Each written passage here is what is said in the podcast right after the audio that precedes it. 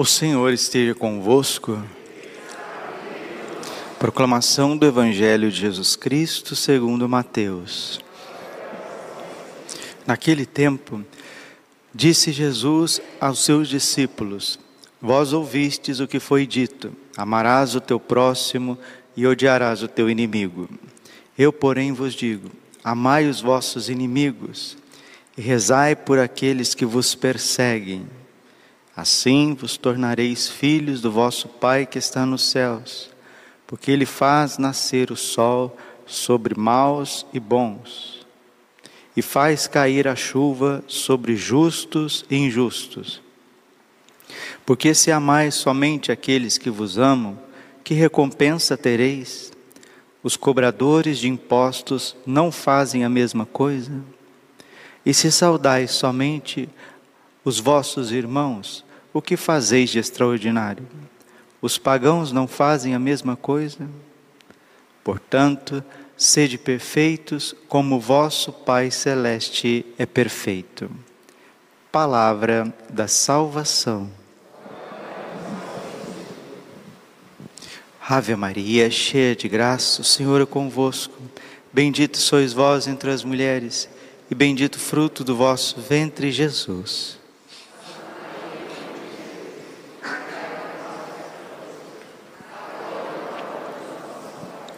Vinde Espírito Santo, vinde por meio da poderosa intercessão do Imaculado Coração de Maria, vossa amadíssima esposa. Podemos sentar um pouquinho. Jesus, manso e humilde de coração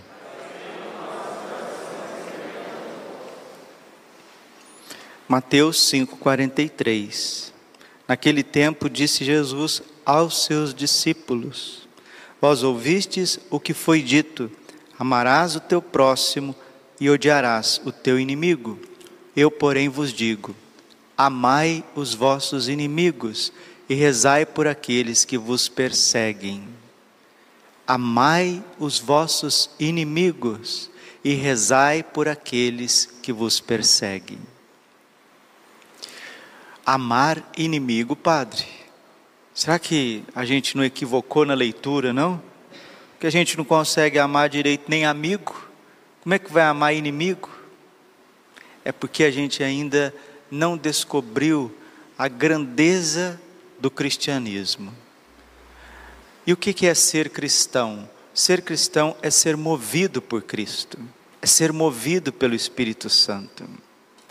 O homem natural, ele não consegue amar nem os amigos direito, mas o homem, revestido da graça de Deus, o ser humano, o homem a mulher, revestido da força do alto, Atos 1:8, e sereis revestidos da força do alto e sereis minhas testemunhas.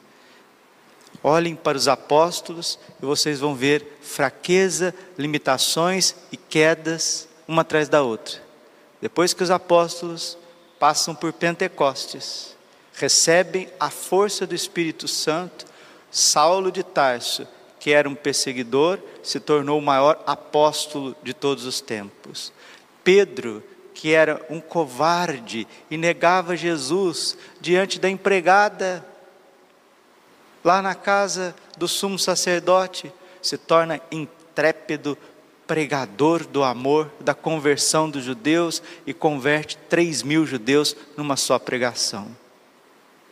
E nós vemos os apóstolos todos com medo, saindo correndo, cada um indo para os seus cantos, para os seus fantasmas, todos eles dispostos, todos eles em pé, todos eles cheios de vida, cheios de coragem. Isso é ser cristão, é ser sustentado pelo sobrenatural. O Papa Francisco, né, nesses tempos, disse isso, que a santidade moderna, a santidade dos dias de hoje na igreja é uma santidade meio que pelagianista. Pelágio era aquele monge que achava que a santidade ela é acessível pelas, pelos nossos esforços, pela nossa busca pura e simples. Então, se a gente não é movido pelo sobrenatural, é porque tem alguma coisa errada. É porque nós estamos buscando Deus com a nossa própria força. Nós queremos ser santos por nós mesmos. E às vezes a gente faz isso de forma inconsciente, de forma mecânica. É o semi-pelagianismo. Eu estou na igreja, eu quero ser melhor. Eu escutei o mandato de Jesus hoje no Evangelho, Mateus 5,48 sede perfeitos, como o vosso Pai do céu é perfeito. Mas eu já tenho os meus esquemas de oração, eu já tenho meus esquemas de busca. Deus não pode me surpreender. E se há uma surpresa na nossa vida espiritual ou na nossa vida do dia a dia, aí a gente já se desfaz que nem uma manteiga derretida. Isso mostra que a gente não está sendo movido pelo Espírito Santo. Porque aqueles que são movidos pelo Espírito Santo, eles são diferentes. Filipenses capítulo 4, versículo 13. Tudo posso naquele que me fortalece. A gente, por nós mesmos, nós não podemos nada. João 15, 5. Sem mim nada podeis fazer. Então é necessário uma permanência em Deus, para que a gente possa amar de forma sobrenatural. João 13, 34. Eis que vos dou um novo mandamento: amai-vos uns aos outros como eu vos tenho amado. Como que nós vamos amar uns aos outros como Jesus tem nos amado? Jesus tem nos amado de uma forma divina. Então, se for para nós amarmos uns aos outros de forma divina, precisamos receber o Espírito Santo. Precisamos receber o favor do alto. Mas, Padre, onde que está esta graça que faz com que nós amemos como Jesus amou? Aonde está essa graça? Ah, está na renúncia, meus irmãos. Nós estamos vivendo a quaresma. O primeiro mandato de Jesus para quem quer segui-lo, nós já ouvimos na primeira semana da quaresma, nos primeiros dias. Lucas 9, 23. Quer ser meu discípulo, renuncie a si mesmo. Se não há essa renúncia de si, essa renúncia das vontades, das escolhas, o coração sempre fica cheio cheio de nós mesmos, cheio de egoísmo, cheios de caprichos, cheios de medo. Como nós estamos vivendo um tempo de medo, e não sei se vocês percebem, há uma propaganda de medo em torno da pandemia do coronavírus. Há uma pandemia de medo. Porque os psiquiatras, os, psicó os psicólogos, eles sabem que uma pessoa com medo, ela é uma pessoa travada, atrofiada, ela não faz nada na vida.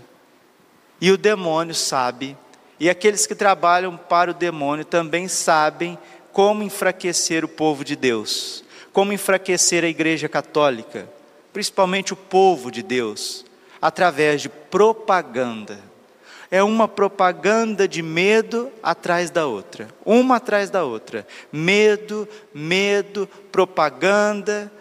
E, já, e gente já começa a falar a respeito do que, que vai acontecer em julho, o que, que vai acontecer em dezembro, e é impressionante o quanto que os católicos têm uma fé no medo.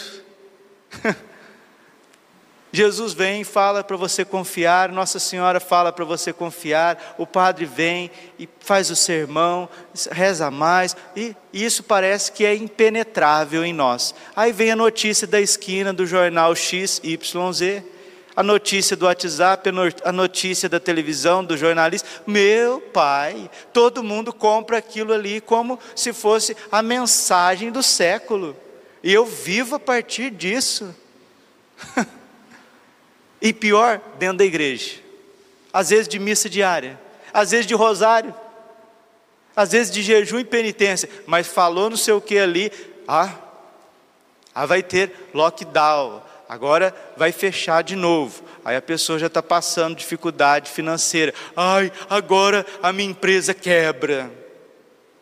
Ah, agora não vai ter jeito, que não sei o que, as crianças já estavam indo para aula presencial, mas agora não vai ter jeito mais. Ah, então agora como é que minhas crianças vão fazer? E, e eles vão. Então a energia que a gente gastaria para ser melhor, para ser um ser humano melhor, para ser movido por Deus, para agir conforme Deus quer, nós vamos gastando com medos. E muitas vezes medos infundados. Santa Teresa d'Ávila dizia: que a fantasia é a louca da casa. A imaginação é a louca da casa. Inclusive, a imaginação em relação às profecias de Nossa Senhora. A gente sabe que as profecias de Nossa Senhora são sérias, são fidedignas, foi dadas pelo céu, foram nos dadas pelo céu. Quem ousa duvidar da mensagem de Fátima? Quem ousa duvidar da mensagem de Nossa Senhora de La Salete? Quem ousa duvidar da mensagem de Aquita? Nem a igreja não duvida, está tudo aprovado pelo magistério da igreja. Medigore, meu Deus, Medigore, o confessionário do mundo. Se Fátima é o altar do mundo, Medigore é o altar, é o confessionário do mundo onde se confessa, onde se faz penitência, onde tem milagres, sinais e prodígios, conversões de toda forma. Então, nós que acreditamos no céu, o céu que nos toca, o céu que vem a nós, nós não devemos ter medo, não. A Miriana Souto, no seu livro Meu Coração Imaculado Triunfará, ela diz para nós que a mensagem que Nossa Senhora veio trazer, os segredos de Medigore são segredos sérios, são segredos punitivos para corrigir a consciência do mundo? Sim, mas aqueles que são consagrados à Virgem Maria, eles passarão com alegria por tudo isso. Eu vou repetir. Aqueles que são consagrados à Virgem Maria passarão com alegria por tudo isso.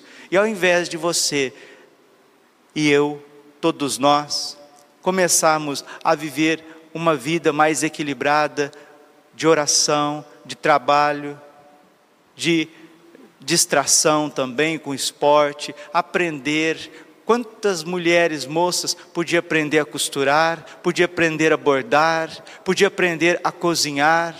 Quantos homens podiam aprender a plantar, a colher a cultivar um, um, animalzinho, uma galinha, um porco. Quantas coisas que a gente podia fazer dentro da nossa casa, melhorar o aspecto da nossa casa, uma parede que pode ser pintada, uma cortina que você põe na tua casa, cortina, uma cortina, você vai ali na, na loja da esquina ali, você acha uma cortina barata, você põe ali na tua casa, põe um, um vaso de flor, vai lá, isso tudo muda a vida da gente, muda o ambiente, mas não, não. Eu não quero fazer as coisas triviais da vida.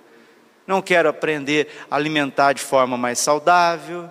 Não quero ter mais, eu não quero ter na minha vida um cronograma, um programa de vida onde que eu possa seguir, mas eu fico antenado a todas as notícias da internet, todas as notícias e por isso eu vou sofrendo uma pandemia do medo. 2 Timóteo capítulo 1, versículo 7. Pois Deus não nos deu um espírito de medo, mas de fortaleza, amor e sabedoria. Deus não nos deu espírito de medo. E medo denota uma coisa: falta de fé falta de fé. E a pessoa está dentro da igreja, ela reza, ela faz novena, ela vem na missa, ela comunga, ela ajuda a igreja e ela não tem fé suficiente. Porque deixa o padre explicar a psicologia da fé. É você que precisa ser controlado por Deus. Não é Deus. Não é você que controla Deus. A pessoa que está na igreja querendo controlar o próprio Deus, ela, ela é cheia de medo ela é cheia de desconfiança. Agora, quem vem à casa de Deus, quem vem para a missa, para os sacramentos, quem vai lá para casa no dia a dia, nas lutas de casa, nos sofrimentos de casa, com abandono, com confiança, sabendo que é uma criança nas mãos de Deus, essa pessoa tem saúde psíquica, espiritual e saúde física. Por quê? Porque é um ser humano que é cuidado. Santa Teresinha do Menino Jesus já dizia isso. A nossa primeira missão na Igreja Católica é se permitir cuidar por Deus. E as pessoas que não se deixam cuidar, elas são doentes espiritualmente, elas são ansiosas, são preocupadas, são medrosas, são agressivas. Por isso que Nossa Senhora, mãe, Nossa Senhora, com pedagogia materna, agora, dia 25 de fevereiro de 2021, a Virgem volta a dar uma mensagem para todos nós. Termino. Queridos filhos, Deus me permitiu estar convosco também hoje para chamá-los à oração e ao jejum. Vivei este tempo de graça e sede testemunhas de esperança, porque repito a vós, filhinhos, que com a oração e o jejum também as guerras podem ser evitadas. Filhinhos, acreditai e vivei Acreditai e vivei este tempo de graça na fé e com fé. O meu coração imaculado não deixará nenhum de vós sem paz se recorreres a mim. Eu intercedo por vós perante o Altíssimo e rezo pela paz em vossos corações e pela esperança para o futuro. Obrigada por teres atendido o meu chamado. Eu intercedo por vós perante o Altíssimo e rezo pela paz dos vossos corações e pela esperança para o futuro. Filhinhos, acreditai e vivei este tempo de graça na fé e com fé, e meu coração imaculado não deixará nenhum de vós sem paz se recorredes a mim. E o meu coração imaculado não vos deixará sem paz se recorrer, recorrerdes a mim. Agora a gente vem na igreja cheio de ansiedade e cheio de tudo, sai do mesmo jeito. Não, não podemos ser assim. Por quê? Que, que está movendo a gente para a gente ser assim? O teu próprio espírito, a tua própria inteligência, os teus próprios sentimentos. Na verdade, estamos na igreja, estamos na missa, mas quem manda aqui no meu coração sou eu. Eu estou até aqui, mas aqui quem manda sou eu. É o famoso corta a corda, né? Tem aquele alpinista que foi subir a montanha e lá pelas tantas houve uma tempestade de neve e ele se despencou lá de cima, ficou preso pela corda. E pela noite, aquele vindo à noite, os ventos, ventos frios, tempestade, ele escutou uma voz no ouvido dele: corte a corda. E ele resistiu. Aí mais uma vez, corte a corda. Ele que não rezava, ele que não acreditava, naquela noite ele rezou. E ele escutou mais uma vez: corte a corda. Só que era alpinista, profissional, cortar a corda no alto de uma montanha, depois de ter tido um acidente, despencou tudo e ele ficou preso pela corda. Aí mais uma vez ele ouviu: corte a corda. Ele quis até cortar a corda, até pegou a faca na cintura para cortar a corda, mas resistiu, porque ficou com seus cálculos profissionais, seus cálculos racionais, humanos, não cortou a corda. Moral da história: ele estava a um palmo do chão. Ou nós confiamos, ou nós nos entregamos, entregamos o nosso futuro, deixa eu ser específico aqui: futuro, nosso futuro a Deus, ou então você vai morrer congelado por dentro, cheio de medo, cheio de cálculos, cheio de ansiedade, cheio de orgulho, cheio de depressão, mesmo sendo católico, mesmo sendo padre, mesmo sendo freira, mesmo sendo ministro, mesmo sendo de frente de igreja, está brincando de ter fé. Nossa Senhora diz: se, se tiveres fé com fé, encontrareis a paz. Não dá mais para brincar, não dá mais, só vai ficar quem crê. Ou seja, só vai ficar os pequenos, os humildes, as crianças, aqueles que se deixam cuidar. Os donos da boca pode até disfarçar, mas não tem paz, não tem alegria. Pode estar até na igreja, pode estar disfarçado, pode morar na igreja, mas não tem alegria. Aí a hora que vem mais uma propaganda, a hora que vem mais um reset, a hora que vem mais um vírus, misericórdia, misericórdia, é como se Deus não existisse. É verdade ou não é? É assim ou não é? Então vamos pedir Nossa Senhora, Rainha da Paz, que triunfe com seu amor de mãe dentro de nós, nos leve à misericórdia de Deus nos leve ao abandono, à confiança. Deus não nos deu um espírito de medo, de São Paulo a Timóteo. 2 Timóteo 1,7, mas de fortaleza, amor e sabedoria. Glória ao Pai, ao Filho e ao Espírito Santo, como era no princípio, agora e sempre. Coração imaculado de Maria,